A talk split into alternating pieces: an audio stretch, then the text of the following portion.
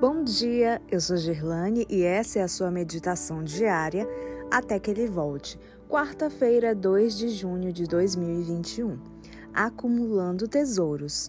Verso de hoje, 1 Timóteo 6, 18 e 19. Que pratiquem o bem, sejam ricos de boas obras, generosos em dar e prontos a repartir, que acumulem para si mesmos tesouros sólido fundamento para o futuro, a fim de se apoderarem da verdadeira vida. Para o escritor bíblico, há perfeita harmonia entre essas duas afirmações aparentemente contraditórias: generosidade para repartir de um lado e acúmulo de tesouros. Do ponto de vista das Escrituras, é justamente o generoso em dar que está acumulando para si um tesouro eterno que está lançando um sólido fundamento para o futuro e que está em condições de herdar a verdadeira vida.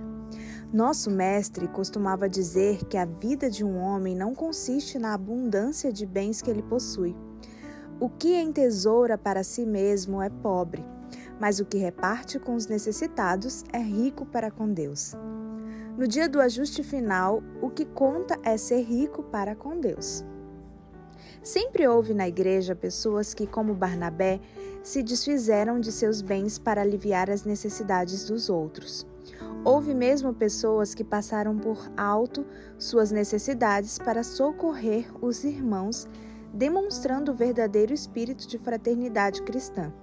Não somente na Igreja Apostólica havia pessoas movidas de genuíno altruísmo, mas em todas as épocas.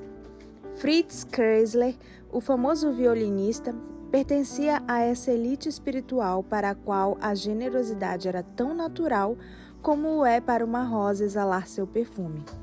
A seguir seu testemunho de amor ao próximo. Não considero como meu dinheiro que ganho, apenas um fundo que é confiado a meus cuidados para um desembolso apropriado. Procuro constantemente reduzir ao mínimo minhas necessidades Sinto-me moralmente culpado se encomendo uma refeição cara, porque isso priva alguém de uma fatia de pão ou talvez alguma criança de um litro de leite. Minha querida esposa tem sobre o assunto exatamente a mesma opinião que eu. Os senhores sabem que eu como, sabem como me visto. Em todos esses anos de êxito no mundo da música, não construímos ainda uma casa para nós. Entre a casa e nós acham-se todos os pobres destituídos de lar de todo o mundo. Quantas vezes oramos pelo poder pentecostal que operava na igreja primitiva, mas se queremos sinceramente esse poder, devemos orar para sermos enchidos do mesmo Espírito. Lucas caracteriza a igreja com uma frase maravilhosa: Da multidão dos que creram era um, o coração e a alma. Ninguém considerava exclusivamente sua uma das coisas que possuía. Tudo, porém, lhes era comum. O Espírito Santo poderia dizer o mesmo de nós?